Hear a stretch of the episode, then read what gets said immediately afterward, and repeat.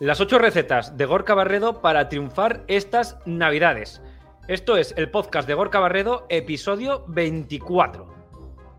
Soy Gorka Barredo y seguro que me conoces de que has visto algún vídeo mío de cocina en Facebook o en YouTube.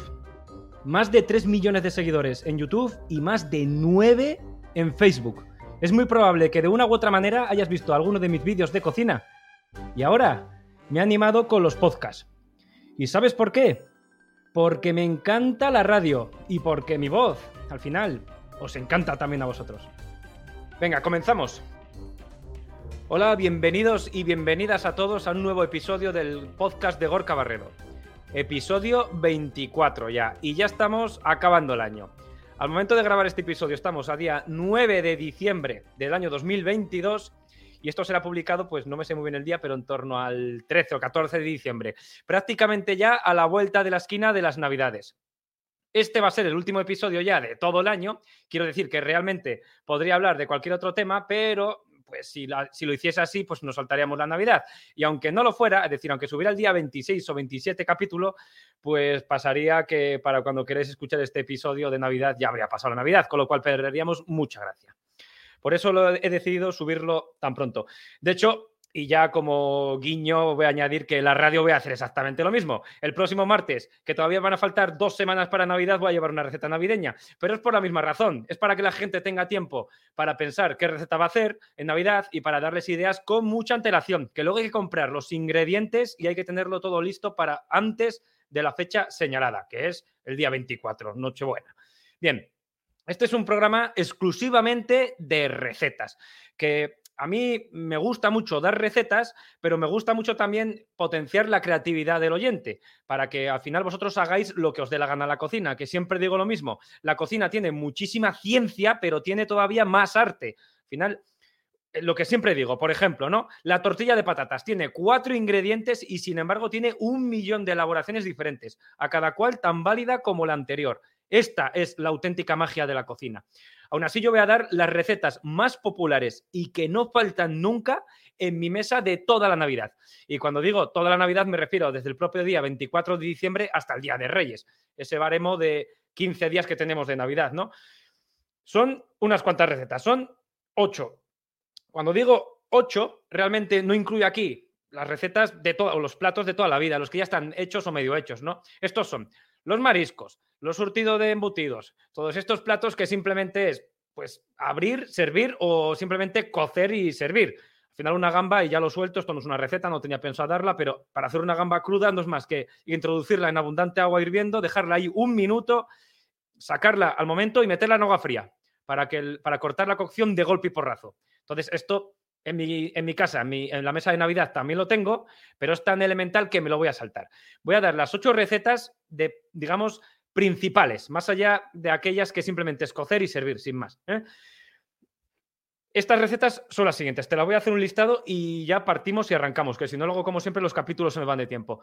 Son ocho, son caldo, pero no el típico caldo que es un fondo para luego hacer otra elaboración con él. No, un caldo para beber tal cual. Es diferente. Ahora voy a dar la receta. Es un caldo, una ensaladilla que hoy voy a dar un toque especial a la ensaladilla, que es una ensaladilla trufada con salmón ahumado. Vamos a hacer el típico cochinillo asado, al estilo segoviano, con esa piel súper crujiente que tanto nos mola a todos. Vamos a hacer el lechazo asado. Lechazo asado de lo que yo considero que es mi segunda tierra, que es Castilla-León. Vamos a hacer también un chuletón al estilo vasco está claro, de mi primera tierra, que es el País Vasco. Vamos a hacer unas carrilleras en salsa española, que no en salsa de vino tinto, se parece, pero no es lo mismo, es una receta un poco más gourmet, luego la doy con detalle. Vamos a dar la receta de las croquetas variadas, que en Navidad sí que no fallan en mi, casa. Y finalmente vamos a dar el postre que ya corona toda la fecha navideña, el roscón de reyes, desde cero. Pero bueno, vamos por pasos y, lo voy a dar en este orden además. Las recetas de Gorka Barredo.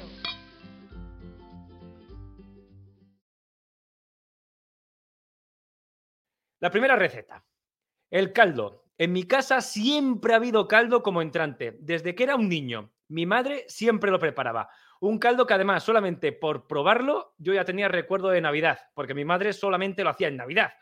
Yo a día de hoy no hago la receta de mi madre. De hecho, ni me la sé, no se la he preguntado. Se la podría preguntar, estaba deliciosa. Yo hago la mía propia. Este caldo sirve pues como entrante, antes de comer prácticamente cualquier plato principal. Es decir, nosotros, cada uno lo puede meter cuando le dé la gana, pero nosotros lo metemos después de los entremeses y antes del, plato principal, que suele ser carne. Puede ser también besugo, puede ser pescado, pero suele ser carne en, nuestro caso, ¿no? Y aquí la gracia que tiene es como estas fechas, pues ya sabemos todos, sobre todo en el hemisferio norte. Si alguien me está escuchando en la zona del Ecuador o en el hemisferio sur, a lo mejor no tanto, claro. Pero el público español lo sabe que en Navidad hace un frío del carajo en todo el país. Pues bueno, te metes un caldito calentito y la verdad que entra muy bien. Y además es un caldo muy, muy sabroso, más allá del típico caldo eh, para, para, usar como fondo, ¿no? Para hacer una salsa para otras elaboraciones, que ya di un episodio especial de caldos. Y estos caldos en aquel episodio era para hacer otros fondos. Este es para tomarlo tal cual. Y los ingredientes son estos. Se pueden cambiar, ¿eh? Se pueden cambiar, pero los básicos son estos. Vamos a necesitar restos de, de carnes. ¿De qué carnes? De lo que tengas por casa. Incluso puedes hacer un mix de varias carnes. Estos son huesos de pollo, huesos de gallina, huesos de ternera, huesos de cerdo, restos varios. No solamente huesos, también pueden ser trocitos de grasa o trocitos de carnes menos nobles, o incluso puedes utilizar una costilla, que es muy noble, pero una costilla de cerdo entera para hacer este caldo. Es decir, restos o algo muy específico de la carne que te mole, que no sea muy caro tampoco para que el precio del caldo pues tampoco se nos vaya, pero, y de carne, ¿no? Vamos a necesitar además verduras. ¿Cuáles? Las que quieras, pero un básico, una cebolla, una cabeza de dientes de ajo entera, un par de zanahorias, un tomate. Y, como verduras básicas, esto eh, sería suficiente. Se podría utilizar también apio. El apio a mí me gusta mucho. Se podría utilizar puerro, lo que quieras. La parte verde del pueblo, del puerro, perdón, que a lo mejor es un poquito menos noble, lo que quieras. Pero las básicas son estas: la cebolla, el ajo, las zanahorias y el tomate. Vamos a necesitar también una cucharada de pimentón que a lo mejor a más de uno le sorprende, pero el pimentón al caldo le da un toque fetén. Vamos a necesitar especias, las que quieras, laurel, romero, tomillo, perejil, cilantro, las que te dé la gana. Cuando digo especias me refiero más bien a hierbas provenzales más que a especias. A lo mejor, pues si utilizamos cúrcuma, curry o cosas así, pues no le va muy bien, pero hierbas provenzales. Vamos a necesitar sal y pimienta y aceite, básicos. ¿eh? Y bien, y para la elaboración de este caldo sencillo, vamos a hacer un sofrito. Si os acordáis, en el, podcast especial de caldos que ya hice hace un año, pues allí no partíamos de un sofrito, partíamos de todo en crudo. Aquí vamos a potenciar más el sabor del caldo, que luego no lo vamos a beber así, tal cual, haciendo antes un pequeño sofrito. Y para ello, muy básico. En una cazuela vamos a poner un chorrito de aceite y lo vamos a calentar a fuego fuerte. Y cuando esté caliente vamos a agregar los restos de carne, los que había dicho al principio, o incluso un costillar entero, más, delicioso va a quedar. En este aceite lo vamos a sellar, ya sea los restos de carne, los huesos, eh, las grasas, las pieles, lo que tengamos, lo sellamos. De tal manera que en el interior, si hablamos sobre todo de trozos más grandes, que quede crudo, ¿eh? pero por fuera lo tostamos bien. Tres minutos más o menos, más o menos. Y cuando haya pasado ese tiempo vamos a agregar las verduras que teníamos. En este caso habíamos dicho la cebolla, las zanahorias y la cabeza de ajos. La cebolla y la zanahoria la añadimos troceada en trozos, no hace falta que sean muy pequeños, no hace falta picarlo, pero en trozos la troceamos un poco. Y la, y la cabeza de dientes de ajo la partimos simplemente la cabeza entera por la mitad y para adentro. Y aquí se trata no de hacer un sofrito, no vamos a hacer un sofrito para elaborar un guiso, no es eso. Aquí lo que se trata es de marcar la verdura. Para marcar, ¿qué me refiero por marcar? Cuando digo marcar es cocinarla a fuego fuerte, no bajo como un sofrito que solemos hacer. Seguro que le, estáis acostumbrados a, y acostumbradas a escucharme decir esto, que lo hacemos a temperatura suave. Aquí no, a fuego fuerte durante unos tres minutos. Simplemente queremos marcar la verdura, tostarla por fuera, que no nos interesa tampoco que se nos reblandezca en el interior. Esto ya lo haremos después y además no estamos haciendo un sofrito, lo dicho. Así que lo dicho, marcamos tres minutos, todo, removiendo de vez en cuando la verdura junto con los restos de carne. Y cuando ya han pasado esos tres minutos vamos a agregar el tomate y el pimentón. El pimentón, un día voy a hacer un, episodio especial de pimentones. Pero bueno, si es ahumado, si es de la vera, mejor. Si no, si no, pues utiliza un pimentón que tengas por casa, uno dulce. O si quieres un toquecito picante, pues también, lo que quieras. Pero si es ahumado, mejor. Una vez que añadimos el tomate, pelado no hace falta. Generalmente suelo decir que pelamos el tomate porque luego nos encontramos las pieles, seguro que también te suena. En este caso no es necesario porque luego hay que colarlo. Y las pieles, igual que, la cabeza de dientes de ajo que va con la piel y todo, que no lo he dicho antes, pero las pieles también va a dar sabor. Así que el tomate troceado, pero sin pelar. Y el pimentón a la vez, tal cual, una cucharada. Añadidos estos dos ingredientes, volvemos a mezclar con el resto del sofrito, por llamarlo de algún modo, y de los restos de carne, y volvemos a cocinar otros cuatro minutos, siempre a fuego fuerte. No queremos reblandecer, no queremos sofreír esto, queremos marcarlo, hacer la reacción de Maillard, si os acordáis que también hablamos un, un episodio eh, específico sobre esto, tostarlo simplemente. Y pasado este tiempo, ahora ya sí que sí, podemos cubrir con agua, ¿vale? O sea, en resumen, hasta aquí lo que hemos hecho ha sido, primero, agregar los restos de carne, sellarlo, agregar la verdura, sellarlo, después agregar el tomate y el pimentón y volver a sellar. Ya está. Cada acción dos o tres minutos. Y una vez hecho todo esto, vamos a cubrirlo con agua. Ahora sí que sí. Y vamos a calentarlo a fuego fuerte. Vas a ver, sobre todo esto pasa mucho, cuando hacemos un caldo con carnes, ¿no? Con el pollo, con las grasas, tal, con la de verdura no pasa tanto. Vas a ver que cuando el agua empieza a calentarse, progresivamente va a empezar a salir una especie de espuma en la superficie. Y esto no son más que restos y desechos que suelta la propia carne y, y los huesos de la carne. Esto es mejor quitarlo, estos son impurezas. Entonces, eh, según vaya aflorando esta espuma, con la ayuda de una cuchara, o con un cucharón, o una espumadera, lo que tengas, la vas retirando, la dejas en un plato y esto luego lo tiras. Y una vez que lo has desespumado, ya puedes agregar las especias, las que quieras.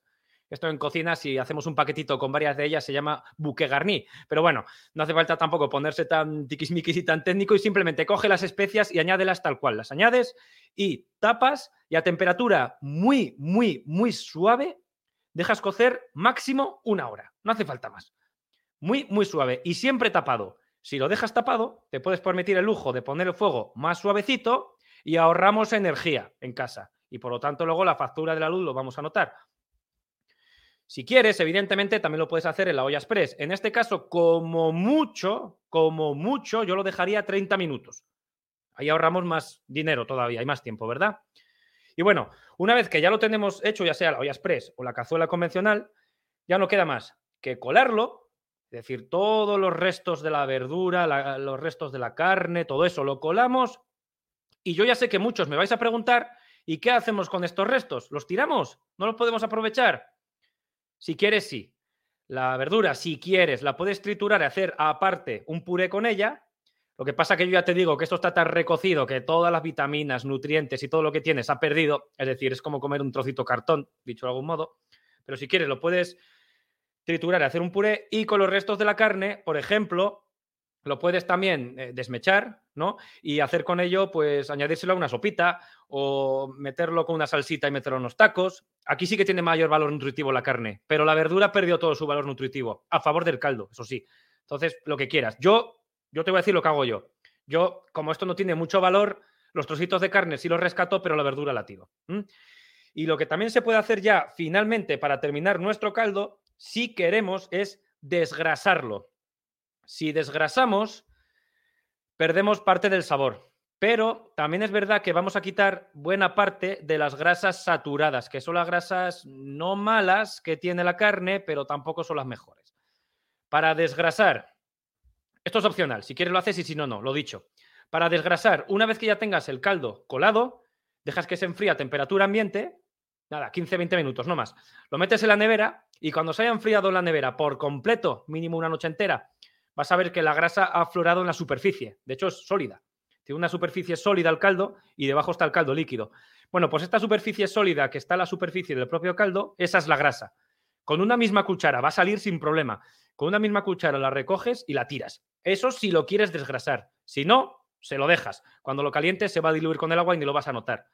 La ventaja es de desgrasar, que es más sano, la desventaja es que perdemos sabor.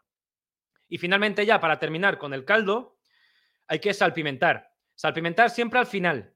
No lo hagáis antes de hacer el caldo, porque el caldo eh, durante la cocción va a reducir y si tú lo salpimentas antes de esto y lo pruebas, vas a decir, de sal está rico, está bien, vale. Pero cuando reduzca, la concentración de sal va a aumentar por, por, la evaporación del propio agua y te puede llegar a quedar salado. Por eso la sal al final, ¿vale? Bueno, y con esto ya tenemos un caldo que así tal cual queda delicioso. A partir de aquí te lo puedes tomar así tal cual, calentito, o le puedes añadir fideos, los restos de de la carne que has desmechado, lo que quieras. En mi casa siempre no lo hemos tomado tal cual y es pura ambrosía, de verdad. Siguiente receta. No sé por qué, pero en mi casa, parece que no apetece, ¿eh? pero en mi casa siempre ha habido, en, mi casa siempre ha habido ensaladilla rusa en Navidad. Dicen ensaladilla rusa con el frío. Sí, siempre. La ensaladilla rusa que ha habido en mi casa es la que todos hacemos de toda la vida, la normalita. Pero yo, para darle un toque gourmet, vamos a decirlo así, por aquello de que son fechas navideñas, pues te voy a dar una propuesta diferente, un poquito más cara, pero tampoco se nos va a ir de las manos en precio, y que también mm, tiene un sabor equilibrado, delicioso y lo dicho, diferente. Es la ensaladilla rusa trufada con salmón ahumado. Esta ensaladilla se puede servir así tal cual o la puedes meter dentro de una tartaleta o de un bolobán. Y con esto haces unos canapés, unos entrantes con ensaladilla. No sé por qué, ya te digo, en mi casa hay ensaladilla rusa en... Es, algo rutinario, ¿no? En, en, Navidad, porque yo el resto del año no lo hacemos nunca en casa. Es decir, en verano, que parece que apetece más, no hago ensaladilla rusa y luego voy y la hago en Navidad. En fin, voy a darte la receta. Lo básico y lo más importante para una ensaladilla, seguro que ya te lo estás imaginando, es la mayonesa. Y la mayonesa estaba aderezada con la trufa. Vamos a hacer una mayonesa desde cero. Ya he dado alguna vez la receta de la mayonesa para que no se corte, pero como suelo decir, las veces que haga falta. La voy a repetir. Para ello, en un vaso batidor vamos a meter primero un diente de ajo. El diente de ajo previamente le hemos quitado el germen interior. El germen es esa parte que nos hace que el ajo repita tantísimo, que te puede estar repitiendo si es si está empezando a germinar ya el ajo, te puede estar repitiendo hasta dos días. Y eso, pues tampoco. Entonces, simplemente bueno, lo pelamos, claro, lo abrimos por la mitad y este germen lo quitamos con un cuchillo. Ya está, con esto le hemos quitado ya lo de repetir tanto. Y cuando ya lo tengamos, lo metemos en un vaso batidor, este diente de ajo, sin el germen. Vamos a agregar además un huevo o 100 mililitros de leche, lo que quieras, o uno u otro, no los dos. Pero si, por ejemplo, tienes intolerancia al huevo, pues añade 100 mililitros de leche. Y si tienes intolerancia a la lactosa, pues añade un huevo, ya está. Son sustitutivos uno del otro. Vamos a añadir además 200 mililitros de aceite. Aceite de girasol, mejor, porque este, si no, los sabores se nos desequilibran con, la trufa que va a ir luego. ¿eh? 200 mililitros de aceite. Y ahora vamos a introducir la batidora hasta el fondo del vaso batidor y sin moverla en ningún momento, la batidora, una batidora manual de toda la vida, una Turmix, cada uno le da un nombre, le vamos a dar caña y vamos a contar sin parar, sin parar, le damos zapatilla de la buena, ¿no? Como suelo decir, y sin parar, vamos a contar, no hace falta tanto, pero para asegurarnos, sobre todo si eres novato haciendo mayonesas, vamos a contar 30 segundos. Y sin mover la batidora para nada, la dejas ahí, 30 segundos, en el fondo. Pasados esos 30 segundos, si escuchas, te darás cuenta que hasta el sonido del batido ha cambiado ligeramente, puedes empezar a levantar primero poco a poco y lentamente la batidora del fondo, sin parar nunca de batir. Y vas a ver que la leche o el huevo y el aceite empiezan a emulsionar. Es decir, emulsionar significa a unirse entre sí, que no se cortan. Cuando lo veas esto ya puedes empezar a subir y a, bajar la batidora más despacito al principio si tienes miedo y vas a ver que ya la mayonesa la tienes prácticamente formada y emulsionada. Una vez que ya la tengas, puedes retirar la batidora, que ya tienes la mayonesa hecha, y vamos a terminar de aderezarla con los ingredientes que le tocan. Una cucharadita de zumo de limón. El zumo de limón equilibra los sabores grasos de la mayonesa. Hemos dicho que la mayonesa tiene 200 mililitros de aceite. Así está buena, pero si te la metes en boca vas a notar que tiene cierta tendencia al sabor graso. Se nota mucho en el paladar. Pues los sabores grasos se equilibran con los sabores ácidos, como el zumo de limón. Por eso una cucharadita equilibra este sabor y ya es más agradable al paladar. Si no, pruébalo, haz una mayonesa, pruébala, luego échale zumo de limón y vas a ver cómo está mejor. Le vamos a echar también pues, su pizca de sal y de pimienta, evidentemente, y la trufa. Ahora es donde entra la trufa. La trufa, pues ya sabemos todos que es muy cara, sí, pero le pasa exactamente lo mismo que al azafrán. Es tan poco el uso culinario que recibe que al final lo equivalente en dinero a la trufa que tenemos que echar aquí Puede ser por persona, te hago un cálculo así rápido, a lo mejor 40 céntimos de trufa por persona, o 30, depende también del gusto de la cantidad que quieras echarle, ¿no? Es decir, que es barata. Es barata y el sabor que le da es muy, muy bueno. Entonces, por eso, no tengas miedo de que sea muy cara, que la trufa tal. Joder, si te coges una trufa de 3 kilos, pues ya te digo yo que te vale dos riñones. Pero el uso culinario es tan bajo que no nos va a salir nada caro. La trufa yo la compro en los supermercados. O sea, no me complico la vida, no tengo un proveedor especial ni nada así. No, yo la compro en los supermercados, suele venir en tarritos, como en conserva, tarritos pequeños. Suele venir o entera o rayada ya. Coge la que quieras. La ventaja que tiene, si coges rayada, es que simplemente la extraes del botecito y la echas, sin más. Si no, te toca rayarla. Pero vamos, con un rallador, ricky, ricky, ricky, ya está. Así de fácil. ¿Qué cantidad? Pues no uses mucha porque la trufa es fuerte. Entonces, estamos hablando, estas cantidades que estoy dando aquí son para cuatro personas. Pues a lo mejor para cuatro personas con 20 gramos, 15 gramos de trufa vas más que suficiente. ¿eh? Así que 15 gramos por cada cuatro. Por cada dos, pues divide entre dos. Y si lo vas a hacer para una persona, pues esto lo vuelves a dividir entre dos, claro. Pues bueno, se le añades y también le añades un poquito de eneldo picado, si tienes. A veces es un poco complicado encontrar el, el eneldo. No entiendo por qué, porque es más básico esta eh, hierba que básica, pero bueno, si no puedes echarle romero, tiene un sabor totalmente diferente, pero luego cuando añadamos el salmón, también le va muy bien el romero. El eneldo le va mejor, pero el romero le va, también le sirve. Bueno, y con esto ya tenemos una mayonesa básica aderezada con trufa, aderezada con eneldo y, aderezada también con el diente de ajo que le va muy bien. Y esto es lo complicado de la, de la ensaladilla, porque para el resto, ¿qué necesitamos? Pues 400 gramos de patata cocida, siempre para cuatro personas, te estoy diciendo, ¿eh? Vamos a necesitar cuatro zanahorias cocidas, 200 gramos de encurtidos, los que te molen, aceitunas verdes, aceitunas negras, pepinillos, cebolletas en conserva, lo que te mole, unos 200 gramos, más o menos. Y, y el ingrediente estrella, 200 gramos de salmón ahumado.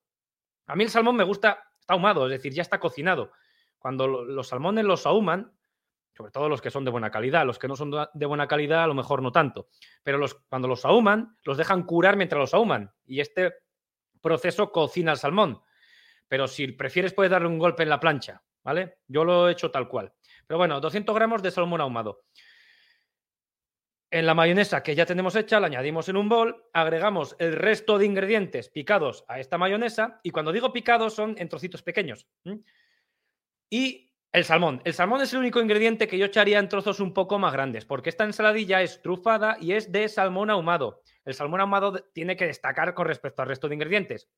Si lo picamos tan fino como la patata, pues no destaca. Entonces, un poquito más grueso.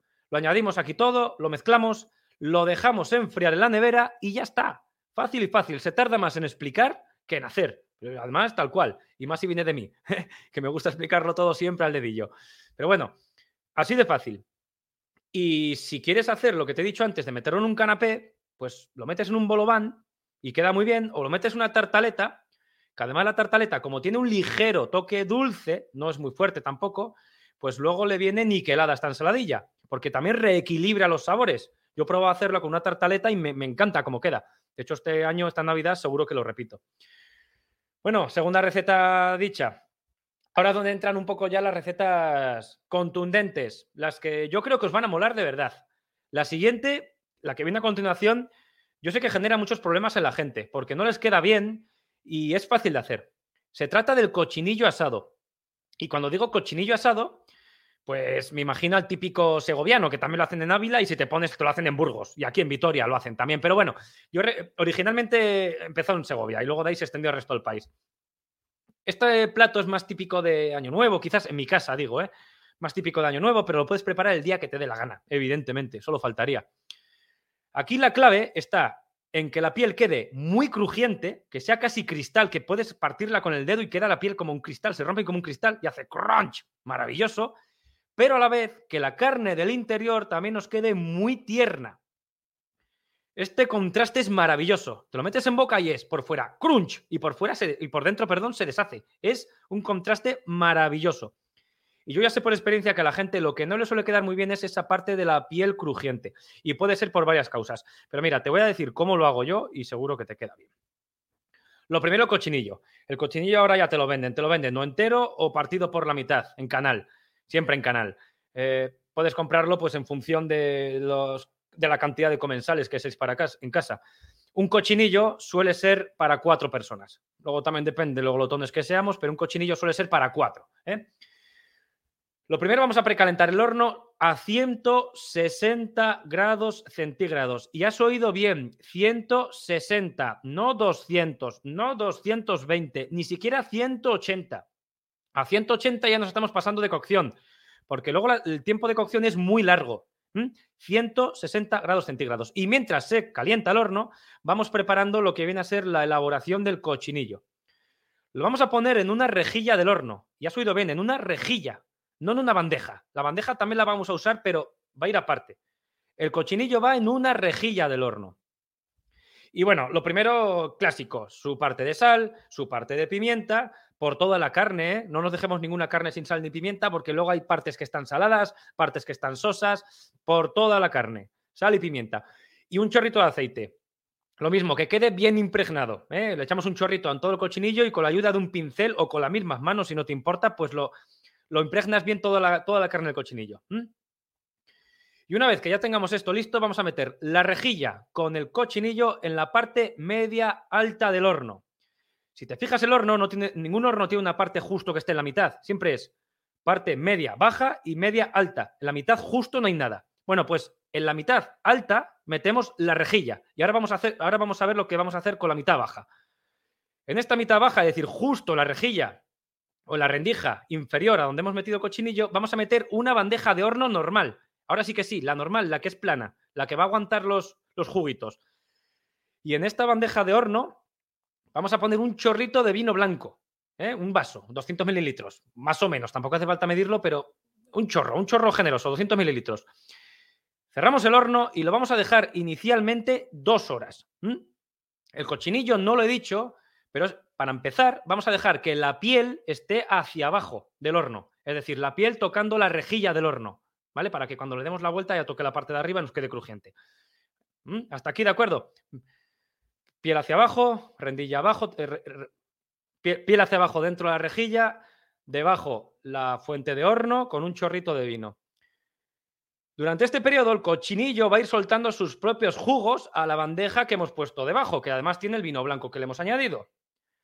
Cada 20-30 minutos, más o menos, vamos cogiendo estos jugos de debajo y vamos regando con ellos al cochinillo, ¿vale? 20-30 minutos, cogemos y vamos regando. Y esto en un total de dos horas. Ya te he dicho que el tiempo de cocción era un poco largo. Es mejor hacerlo así, 160 grados. No te preocupes por la factura de la luz porque al horno le pasa exactamente lo mismo que a la calefacción de casa. Cuando subimos la temperatura del horno, el gasto no es lineal, es exponencial. Es decir, que no gasta tanto el horno a 160 grados centígrados. Bueno, pasadas esas dos horas, sacamos el cochinillo, acuérdate que hay que mojarlo cada 20 o 30 minutos, sacamos el cochinillo y ahora sí que sí, le damos la vuelta de tal manera que la piel quede hacia arriba. Y hecho esto, lo volvemos a meter en el horno, otras dos horas más. Pero eso sí, sigue mojándolo cada 20, 30 minutos, salvo al final. Es decir, dentro de estas dos horas, Simplemente mójalo la primera hora y la siguiente hora que le queda no lo mojes más. Porque el caldo reblandece la piel y si lo mojamos mucho, la piel, pues no queda crunchy, ¿eh? no queda crunch. Es decir, la última hora no lo remojes. la ventaja de dejarlo tanto tiempo, pero a una temperatura tan relativamente baja, es que, si os acordáis del episodio de la reacción de Maillard, tampoco hace falta ponernos muy técnico, pero si alguien escuchó ese episodio, pues para que ate cabos, la reacción de Maillard empieza a los 140 grados. No queremos tampoco tan bajo, porque entonces el cochinillo tiene que estar ahí 12 horas. Pero a 160 ya empieza a potenciarse la, de, la, reacción de Maillard para que la piel nos quede crujiente, tostada, pero a la vez que la carne del interior nos quede muy tierna. Si lo ponemos a 180 grados centígrados o 200 o 220, cuanto más alto, peor. Lo que nos va a ocurrir es que la piel sí se nos va a cocinar, pero la carne nos va a quedar muy tersa y de relativamente dura. Para lograr ese equilibrio entre crunch y mm, parte suave de la carne, tenemos que bajar la temperatura y darle más tiempo. Por eso, 160 grados durante cuatro horas en total, dándole la vuelta a, la mitad. Y ya el toque final, para tostar la piel, con esto se te debería tostar, pero te voy a dar un truco para que se te tueste todavía más. Cuando al cochinillo le queden 15 minutos para que se termine de hacer, la rejilla de abajo, donde teníamos los jugos del cochinillo y el vino que habíamos echado y todo esto, que de hecho ahí van a quedar un montón de jugos, lo vas a ver, ¿eh? Todos los jugos que ha soltado el cochinillo durante la cocción, un montón. Bueno, pues esta bandeja la vamos a retirar y la vamos a dejar fuera del horno. para que deje de emanar vapor de aquí, porque el vapor va a impedir que la piel de cochinillo se quede crujiente. Así que lo retiramos y ahora ponemos el grill del horno. No lo pongas muy fuerte tampoco. ¿eh? Si tienes temperatura, ponlo a 180 grados, no más. Y si tienes, algunos hornos van por numeritos del 1 al 3, pues ponlo al 1. No hace falta ponerlo fuerte. Pero déjalo ahí, sin el, sin el caldo, para que no haya evaporación, y déjalo aquí unos 15 minutos. Y todavía verás que cuando hayan pasado esos 15 minutos, porque hay gente que se agobia, dice, joder, es que ya ha pasado y todavía la piel no está crujiente. Sí, es normal. Cuando hayan pasado 15 minutos, la piel seguirá sin estar crujiente. Pero ten fe, saca el cochinillo del horno, pasado este tiempo, se habrá tostado, que tendrá una presencia maravillosa, lo vas a ver a simple vista. Ten un poquito de fe, déjalo reposar fuera del horno 5 minutos y ahora sí que sí, tócalo y verás tú cómo está crujiente, sí o sí. Así que sigue estos pasos uno por uno y ya verás tú cómo al final la piel te queda crujiente. Y sobre todo acuérdate al final que cuando saques el cochinillo del horno todavía seguramente no esté crujiente. El crujor lo obtendrá en el reposo final con cinco minutos, suficiente.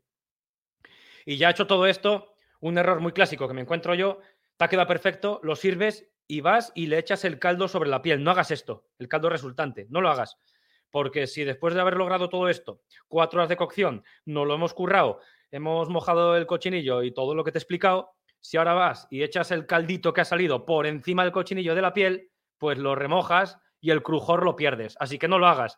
Simplemente haz una cama con el caldito y sobre él pones el cochinillo mirando la piel hacia arriba. Y ya está. ¡Hala! Y ya tienes aquí un cochinillo crujiente al estilo segoviano, maravilloso.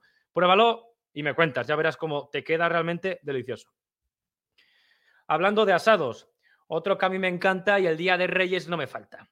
El postre está el roscón, pero el plato principal es este, no me falla. Lechazo al horno.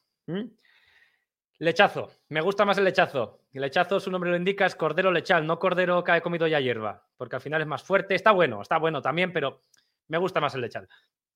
Eh, este es mucho, recuerda un poquito al cochinillo que acabamos de hacer, pero es mucho más fácil de hacer.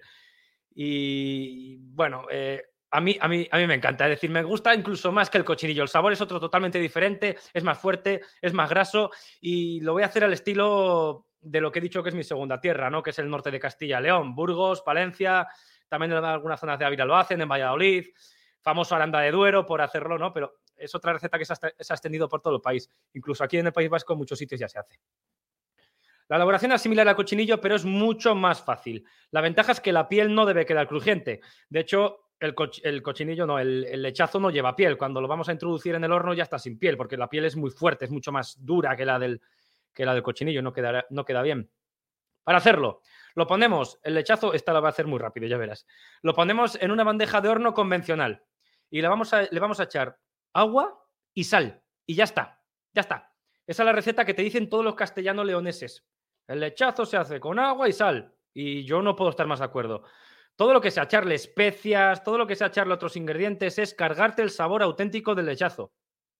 El lechazo tiene una calidad tan suprema, siempre que sea bueno, claro, en esa zona todos lo son, son es tan bueno que todo lo que le echemos aparte es enmascarar el sabor de algo que es auténtico y genuino. Por eso, sal y agua y ya está. Y si quieres pimienta, pero la pimienta tampoco le va a potenciar mucho el sabor.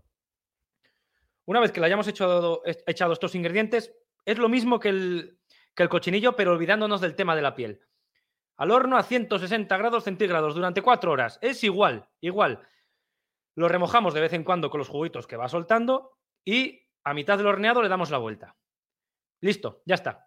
Otra diferencia que también tiene con el cochinillo es, si te has fijado, que al lechazo no le he echado vino blanco. No le hace falta porque yo quiero el sabor genuino del lechazo, no quiero sabores ácidos de, del vino que al, que al lechazo creo que no le va muy bien. Entonces, 160 grados centígrados durante cuatro horas, dándole la vuelta a mitad de tiempo. Em, con esto obtendremos un lechazo también muy tierno, muy tierno, que prácticamente se deshace y que puedes comértelo con las manos. De hecho, allí se dice, en Castilla y León, que el lechazo se come con las manos. Siguiente receta, y ya me vengo a mi casa, ¿eh? ya lo he dicho antes, el chuletón vasco. Ya seguramente que más de uno ya se lo está imaginando. Una chuleta más grande que mi cabeza, hay poco hecha en su interior, pues justo, es justamente eso. ¿Eh? Los vascos somos muy famosos en todo el país por nuestros chuletones, por los chuletones que hacemos. que si tenemos unas patas así de enormes nosotros, ¿no? Porque nos alimentamos de chuletón, de proteína.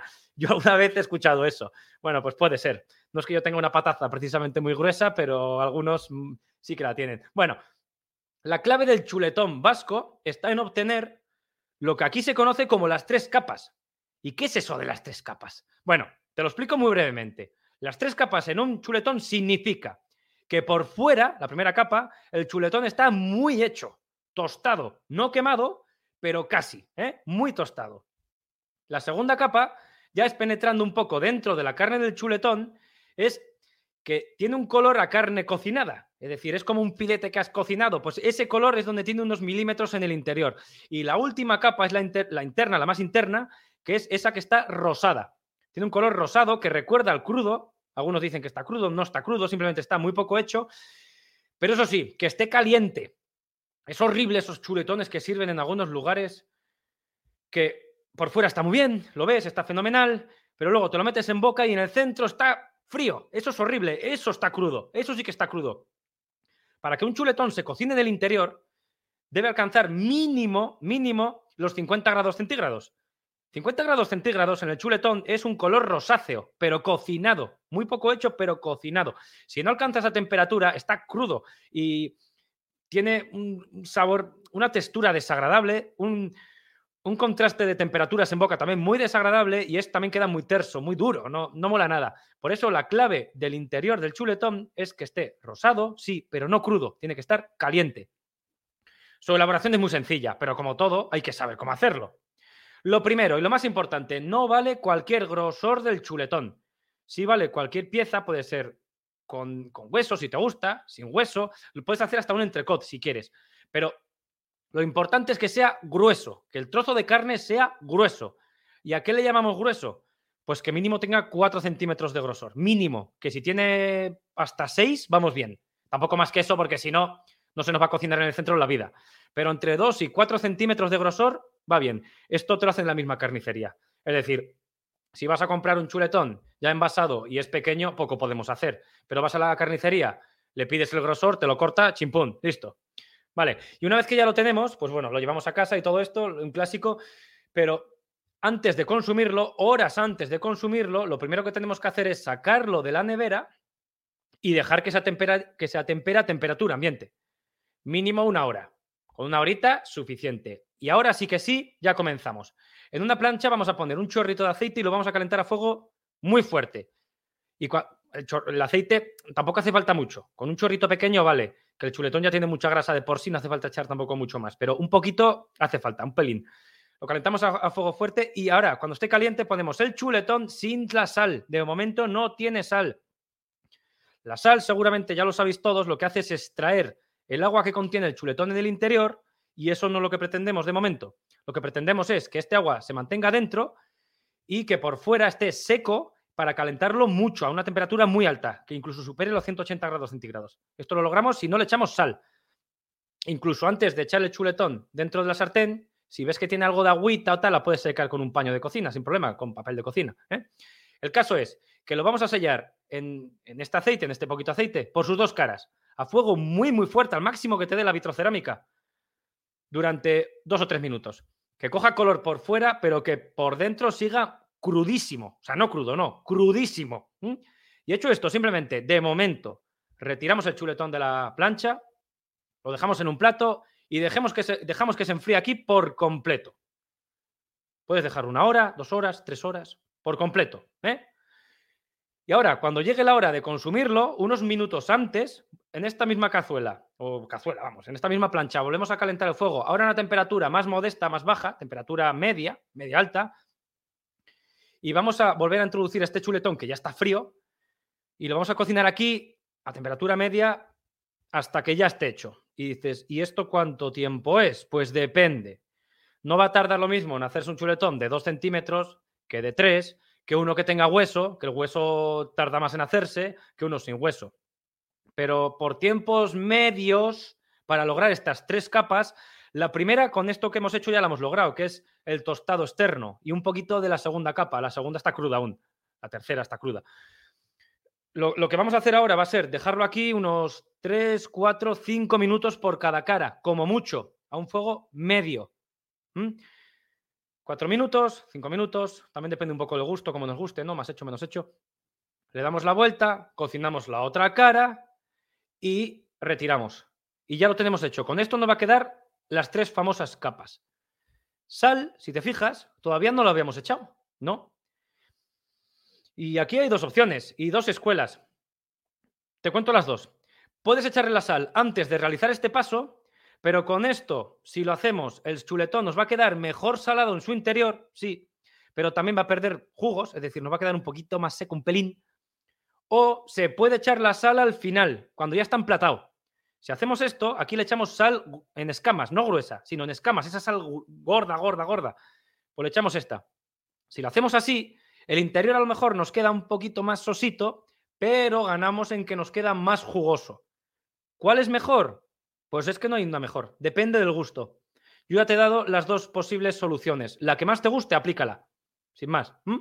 Y acuérdate que el tiempo de cocción ahora suele ser unos 4 o 5 minutos por cada cara. Si lo quieres muy hecho en el interior, es que a mí no me gusta lo rosa, Gorka. Bueno, pues estos 5 minutos van a ampliarse a casi el doble, a 10. Pero si haces esto, tendrás que bajar la temperatura del fuego porque si no, chuletón por fuera se te va a quemar. ¿Vale? Tenlo en cuenta.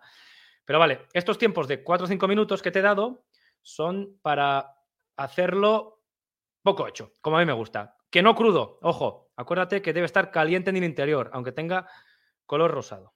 Siguiente receta, otro clásico. A mí me encanta, esta sí que la hago durante más, más durante el año. Lo que pasa que no esta versión que te voy a dar de las carrilleras en salsa. Las que todos conocemos son las carrilleras en salsa de vino tinto, que son una delicia. Y aquí vamos a hacer una versión parecida, pero diferente. Yo creo que es un poco más top. Son unas carrilleras en salsa española. Para mí es un manjar. Y para mí este plato, un poquito así decorado y con algo, un elemento que le dé un poquito de volumen y alguna cosa así, vale, es un plato de boda, de verdad, de boda.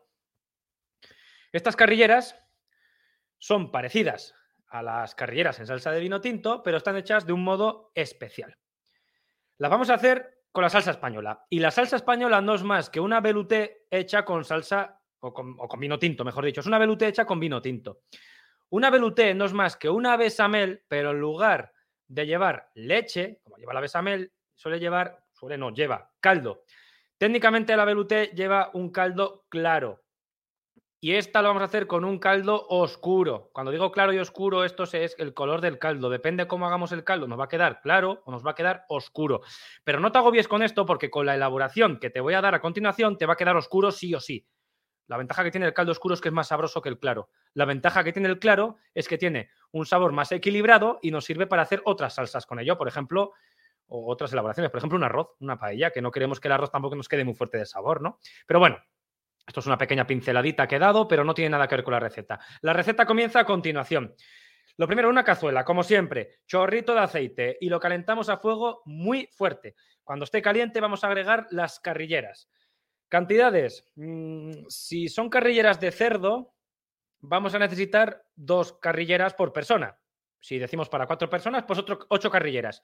Si son de ternera, como son bastante más grandes, pues con una por persona es suficiente. En este caso serían cuatro. La carrillera ternera es un poco más top. La de cerdo es un poco más suave. Si tienes niños, haz mejor la de cerdo, que les va a gustar más. Hazme caso. Dicho esto, emplea la que quieras. Con las dos, la elaboración es la misma. Cuando hayamos sellado las carrilleras, es decir, lo de siempre, eh, muy, muy hechas por fuera, pero crudas en su interior, las vamos a cubrir con agua. Con agua. Has oído bien, esta elaboración es un poco diferente a las típicas que solemos hacer carrilleras en casa, ¿verdad? Pero simplemente las cubrimos lo justito con agua, es decir, no nos vamos a pasar con la cantidad del agua de la cocción, porque este agua, que se va a convertir en caldo, lo vamos a necesitar después. Así que lo dicho, lo cubrimos con la cantidad justita de agua que lo cubra lo justo y ya, y vamos a echar a este caldito, o este agua de momento, su parte de sal y de pimienta. Y ahora tapamos y a fuego muy, muy, muy, muy suave, muy suave al mínimo y tapado siempre. Vamos a dejar cocinar una hora y media si son carrilleras de cerdo o tres horas si son carrilleras de ternera. La única diferencia que existe con esta elaboración, si la carrillera es de ternera o si es de cerdo, la única es el tiempo de cocción. La de ternera hay que doblar el tiempo. Por lo demás es exactamente igual. ¿vale? Una hora y media si son de cerdo, tres horas si son de ternera. Siempre tapado y a fuego muy suave. Así evitamos también que haya evaporación de este caldo, que no queremos que evapore. ¿eh? Si lo hacemos en olla express, evidentemente los tiempos se reducen. ¿Cuánto? Pues un tercio. Es decir, las carrilleras de cerdo en, media hora la tendremos lista, más o menos, y si son de ternera, en una hora, chimpum, sacadas, bajamos los tiempos. En, en olla express se pueden hacer sin problema. A, este, a esta elaboración, mientras se está cociendo, si quieres, le puedes echar laurel, romero, tomillo, alguna especia, ¿no? Alguna hierba provenzal, le puedes echar. Le añadirías aquí lo mismo, lo dejas cocer este tiempo con, con la carrillera, una hora y media o tres horas si son de ternera. Bueno, el caso, cuando ya estén las carrilleras bien hechas y bien tiernas, de lo típico de esto que están casi que se deshacen, ahí, bien, podemos preparar la salsa. La salsa se prepara en un visto y no visto. Y para hacerla, es maravillosa esta salsa, ¿eh? pruébala. Para hacerla vamos a necesitar el caldo, ahora sí que se ha convertido en caldo, que, se ha formado durante la cocción de las carrilleras. Si lo ves vas a ver que este caldo es oscuro, que es lo que buscamos. Bueno, pues en una cazuelita para elaborar esta salsita española vamos a necesitar, o vamos a añadir, 50 gramos de mantequilla. Si como a ti, la mantequilla, como a mí, perdón, la mantequilla no te hace mucho tilín, puedes sustituir estos 50 gramos por aceite de oliva. Pero también hay que decir a favor de la mantequilla que si lo haces con mantequilla te va a quedar mucho más rico. Y oye, que un día es un día, estamos en Navidad y aquí ya todos tiramos la casa por la ventana, ya lo sabemos. Yo te voy a decir con mantequilla, 50 gramos de mantequilla. A fuego muy suave, la derretimos y cuando esté derretida vamos a agregar la misma cantidad de harina de trigo, es decir, 50 gramos también. Con la ayuda de una varilla, la integramos a, a esta mantequilla o a este aceite, si has decidido echar aceite, y vamos a dejar que se tueste la harina durante tres minutillos, a una temperatura bajita cuando esté tostada, vamos a añadir primero 100 mililitros de vino blanco, todas estas cantidades para cuatro personas. Volvemos a integrar nuevamente con, el, con la Rux. Esto técnicamente se llama una Rux, la mantequilla más la harina de trigo se llama Rux. Bueno, pues integramos este vino tinto con la Rux y cuando se haya integrado nos va a empezar a quedar con una especie de salsa súper densa. Vamos bien, no te agobies. Vamos a añadir el caldo de la cocción de las carrilleras. Si te has pasado con la cantidad de agua, no lo eches todo, porque si no te va a quedar una salsa súper líquida y tampoco buscamos eso. Echa solamente 400 mililitros. Por eso te había dicho que controlaras la, cantidad de agua que le echabas a las carrilleras, por intentar potenciar todo y, aprovechar todo el sabor que ha soltado la carrillera a este caldo. Pero si ves que te ha soltado mucho agua, no lo eches todo. Echa 400 mililitros. Añádelo y vuelve otra vez a integrar. Y ahora sí que sí, te habrá quedado una salsa aterciopelada, con un sabor muy curioso y muy potente también de sabor. Una vez que la tengamos, ya no queda, pues aderezar con los elementos básicos, sal, pimienta, si quieres un poquito de nuez moscada no le va mal, pero realmente tampoco es necesaria. Y a mí me gusta echarle romero. Romero a esto le va muy bien, pero claro, también tengo yo una planta en casa de romero que es maravillosa. el, tomillo, si es bueno, también le va a ir muy bien. ¿Se lo puedes echar o no? A tu gusto. Pero una vez que ya tenga la salsita, pues ya no queda más que echar aquí las carrilleras dentro de esta salsa, que estarán, insisto, casi para deshacerse, muy ricas, y a temperatura muy suave vamos a dejar que tanto la salsa y las carrilleras pues te terminen de, no de cocinar, pero sí que haya intercambio de sabor entre las carrilleras y la salsa. Y esto lo sirves y ya verás tú qué plato. Se parece mucho, ya lo has escuchado, a, a las carrilleras en salsa de vino tinto, recuerda un poco la elaboración, pero en vez de hacer una salsa a base de verduras, es una salsa a base de una velouté. Y el resultado es de boda. Yo una vez que la hice para un vídeo de YouTube, de hecho esta receta está en YouTube, la tengo en YouTube, pues quedó de boda. Bueno, había prometido que iba a dar también una receta de croquetas, esta sería la séptima pero me estoy yendo un poco de tiempo. Ya llevamos casi 50 minutos de podcast, ya lo había prometido que conmigo esto pues, se alarga un poquito siempre. Y a cambio lo que te voy a hacer, no la voy a dar hoy esta receta de croquetas, pero a cambio lo que sí que te voy a hacer va a ser darte la promesa que en dos o tres capítulos voy a hacer un especial de croquetas. Es decir, además es que este tema da para eso. Vamos a hablar solo de croquetas, de cómo hacerla y cómo es la croqueta perfecta, por decirlo así. Así que bueno, las croquetas, esperamos un par de capítulos y lo escuchamos. Y voy a pasar directamente al roscón. Vamos a coronar este podcast con un buen dulce como se merece y ya con el final de Navidades, con el roscón de Reyes. Pero mira, te voy a decir una cosa. como ya estaréis, al menos yo estoy ya hasta las narices, de escucharme a mí mismo, pues esta receta de roscón nos la va a dar nuestra compañera y colaboradora habitual que viene a ser Verónica, que no sé si me está escuchando, creo que sí. Hola, Vero. Hola Gorka, ¿qué tal? Hola, Vero. Me alegro de que estés por aquí porque ya me voy a quedar afónico. ¿eh? Así que te toca a ti dar la receta del roscón, que además en los últimos años en casa eres tú quien los preparas y quedan bien, ¿no? Sí, ya llevo tres años haciéndolo y la verdad que, bueno, siempre que lo hago, al poco tiempo digo, si ya no queda roscón, tan bueno les hago. No queda roscón, pero a ver, no le damos tiempo tampoco a ver cuánto nos dura, pero sí que es verdad que el roscón, tres, yo me acuerdo de un año, a ver si te acuerdas tú, creo que fue el año pasado, hace dos, que es que no nos dura eso, no nos dura, pero por eso cogí un trozo lo reservé, como decir, esto no se come. Y lo estuvo cinco días y todavía El estaba año como pasado nuevo. fue. Fue, por eso, cinco días y estaba como nuevo. Y al final ya no lo comimos porque ya es que eso me parecía hasta un delito dejarlo ahí. Pero fue el año pasado, ¿verdad? Sí, sí, sí, fue el año pasado. Pues así Además me acuerdo que, que lo hice diferente y creo que es la receta que os voy a dar a continuación. Sí, pues así queda el roscón de Verónica. Así que nada, Verónica, yo estoy aquí contigo, pero esto es todo tuyo, ¿eh?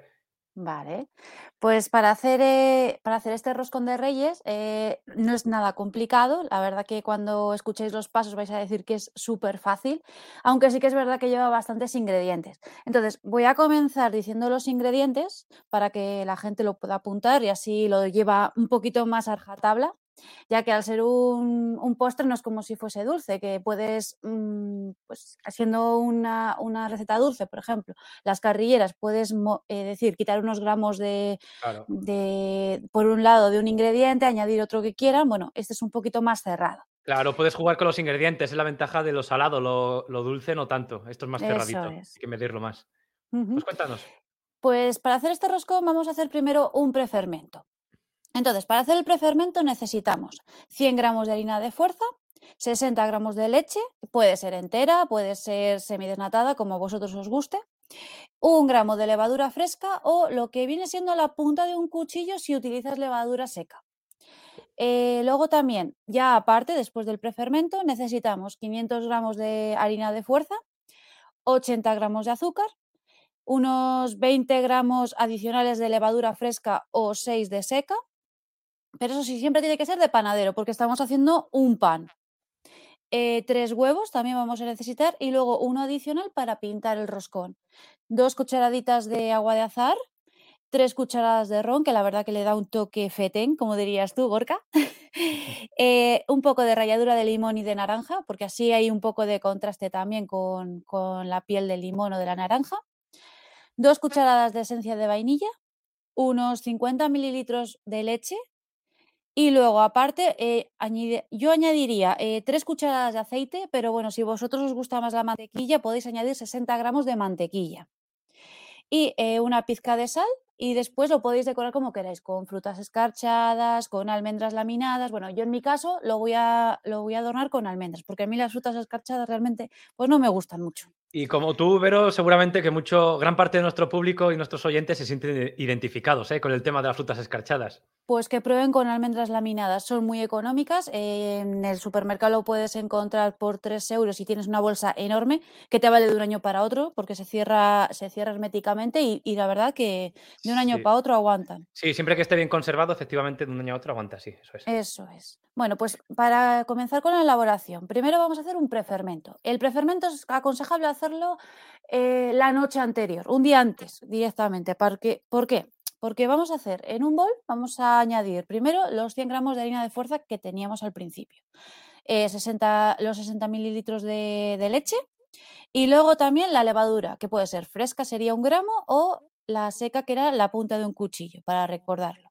Entonces mezclamos todos estos ingredientes y dejamos que fermente toda la noche. Eh, podéis dejarlo destapado o podéis ponerle una tapa para que ayude a la fermentación. Eh, después, al día siguiente nos levantamos por la mañana y entonces... Y una- eh, unas, antes, antes de que empieces con la elaboración, Verónica, unas dudas Dime. que me surgen. ¿El prefermento dónde lo dejamos? ¿Hace falta que esté en un- en una habitación cálida o eso no importa o cómo? Pues eh, como es invierno, no hace tanto calor en las casas, lo podemos dejar directamente en la cocina. En no, la hace falta cocina. meter- no hace falta meterlo en el frigorífico.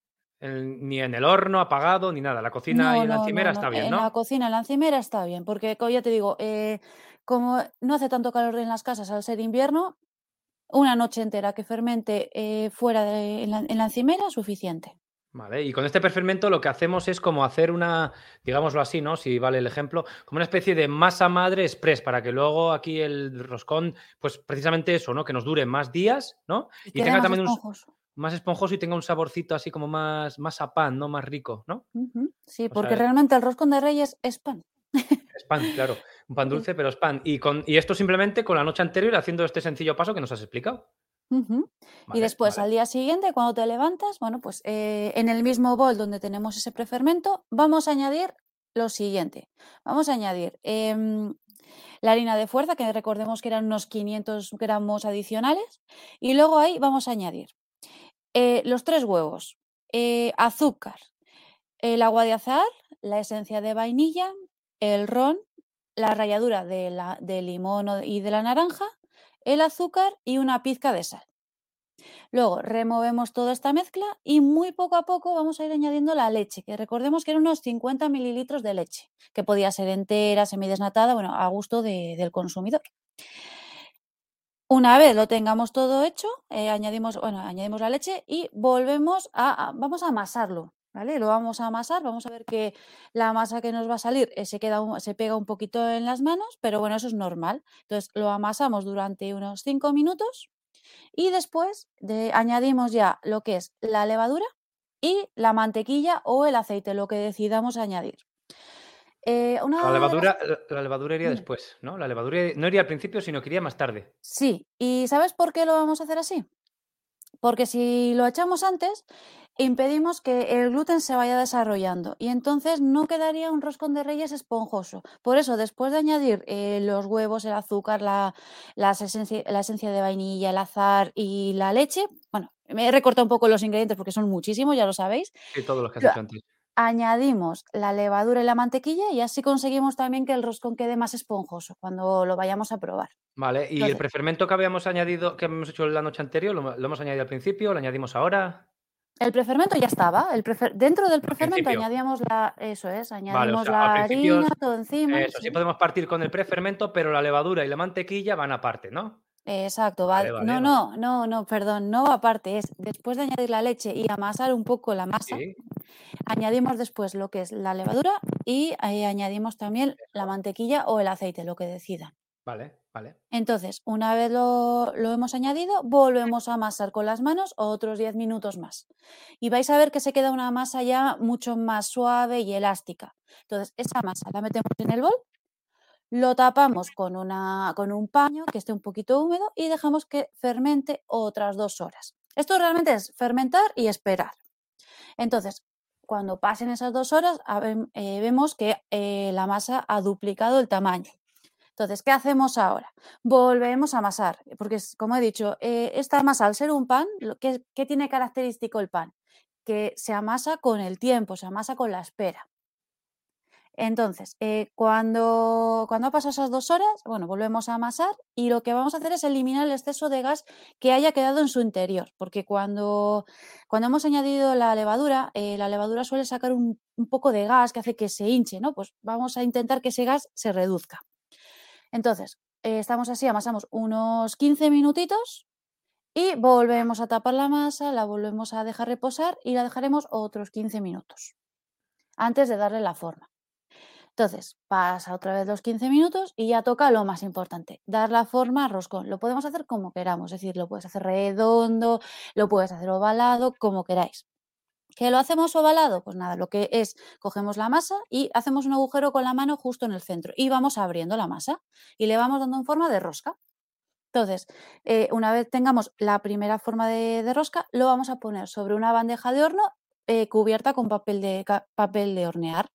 Ahí le damos, le, le terminamos de dar la forma y vamos a pintar la parte superior con huevo batido. ¿Y qué vamos a hacer otra vez? Dejar fermentar otra hora y media, dos horas para que vuelva a crecer nuestro roscón. Porque como hemos dicho es amasar, esperar, eh, darle forma, esperar. Eh, cuando vuelva a pasar este tiempo, ya ya no quedaría ya más que volver a pintar con, con huevo batido la parte superior y le vamos a colocar los adornos que, hayamos decidido. Que si os gustan las frutas escarchadas, las frutas escarchadas. Si os gusta la almendra laminada, pues la almendra laminada. Entonces eh, lo ponemos y ya vamos a meterlo al horno. Ya dejamos de amasar, dejamos de esperar. Vamos a ir a lo importante, meterlo en el horno. El horno tiene que estar precalentado a 180 grados eh, con calor arriba y abajo. Y lo vamos a colocar a una altura media. ¿Para qué? Para que le dé la, la calor por partes iguales. Entonces, esto, este horneado va a ser eh, de muy poco tiempo, con tan solo unos 10-15 minutos dependiendo del horno. Vamos a ver que se, eh, va a tostar, se va, a coger ya colorcito eh, por, el, por el huevo que hemos añadido y ya estaría listo en tan solo 15 minutos, dependiendo del horno. Entonces, lo que vamos a hacer es lo dejamos, lo sacamos del horno y lo dejamos que se enfríe. Y ahí ya vosotros decidís. Podemos comerlo tal cual porque va a estar estupendo, va a estar muy bueno. Y si es, por ejemplo, pues para desayunar, lo mojas en, café, quedaría riquísimo.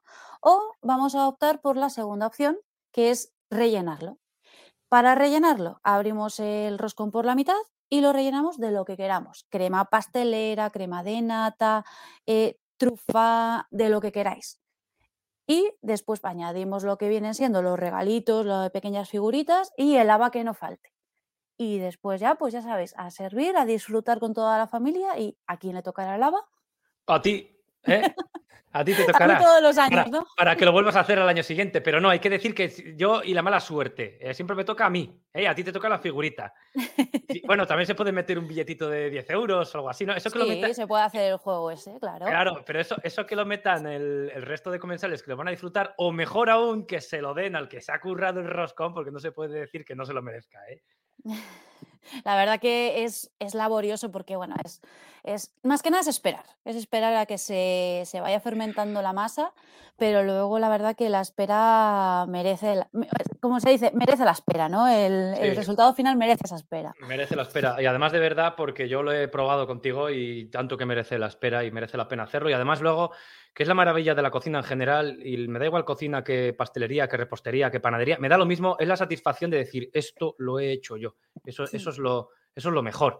Así que sin duda, pero merece la pena. Y este, este roscón, lo hemos dicho antes, cinco días nos duró, ¿verdad? Cinco días. Sí, sí, sí, cinco días. El trozo, el trozo, que tuvimos que dejar obligado ahí separado, porque si no, por durar no dura ni uno. ¿eh?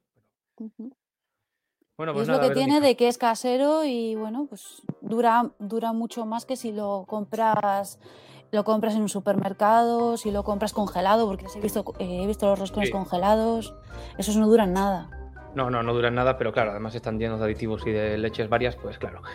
Bueno, pues muchas gracias por aliviarme esta octava receta y darla tú, que buena falta me ha hecho ya después de dar tantas. Esperemos que les guste a, nuestros oyentes y que, bueno, si hacen alguna de estas ocho recetas que, que, hemos hablado, pues queremos ver fotos y ver qué tal, si han disfrutado, si les ha gustado. Queda pendiente, y ahí está la promesa lanzada, en un par de capítulos o sea, haré un especial de croquetas. Queda pendiente la séptima, pero el resto sí.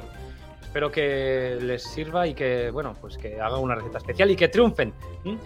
Yo con esto ya voy a dar el, episodio por zanjado. Llevamos una horita, suele ser un poco más de lo que suelo hacer. Pero en fin, como suelo decir, no importa el tiempo, sino lo que importa es que os haya servido de algo, que os haya resultado entretenido. Y si, como ha dicho Verónica, si hacéis algún tipo de, esta elaboración, alguna receta, pues alguna foto, algún comentario, tenéis el cajón de comentarios debajo, en la mayoría de las plataformas donde está el podcast. Están prácticamente todos. Está hasta en YouTube, se llama el podcast de Gorka Barredo, en todas las plataformas, en iBox, en Podimo, en Apple Podcast, en fin, en prácticamente en, prácticamente todas. El podcast de Gorka Barredo. No me quiero despedir sin antes felicitaros a todos unas buenas navidades y una buena entrada y salida de año. Porque yo hasta el día 15 aproximadamente de enero me despido. Allí volveremos con más podcasts. El primero es especial, es una entrevista especial a una persona que para mí es muy especial. ¿Y quién es? Pues lo escucharemos en el siguiente capítulo. Yo he sido Gorka Barredo, ella ha sido Verónica Redondo y nos escuchamos ya en el siguiente año. Feliz año nuevo a todos. Recordad que podéis escuchar el podcast de Gorka Barredo en Spotify, Apple Podcasts, Evox, Podimo y el resto de plataformas. Sigue a Gorka en su Instagram, arroba Gorka Barredo, y en Twitter, arroba que viva la cocina. No te pierdas ninguno de sus vídeos de que viva la cocina tanto en YouTube como en Facebook. ¿Te gustaría encontrarte con cientos de recetas de Gorka Barredo? Entra en su web, cocinacaserayfacil.net. Y por si esto fuera poco, ahora puedes encontrar en tu librería el segundo libro de Gorka, Que viva la cocina 2.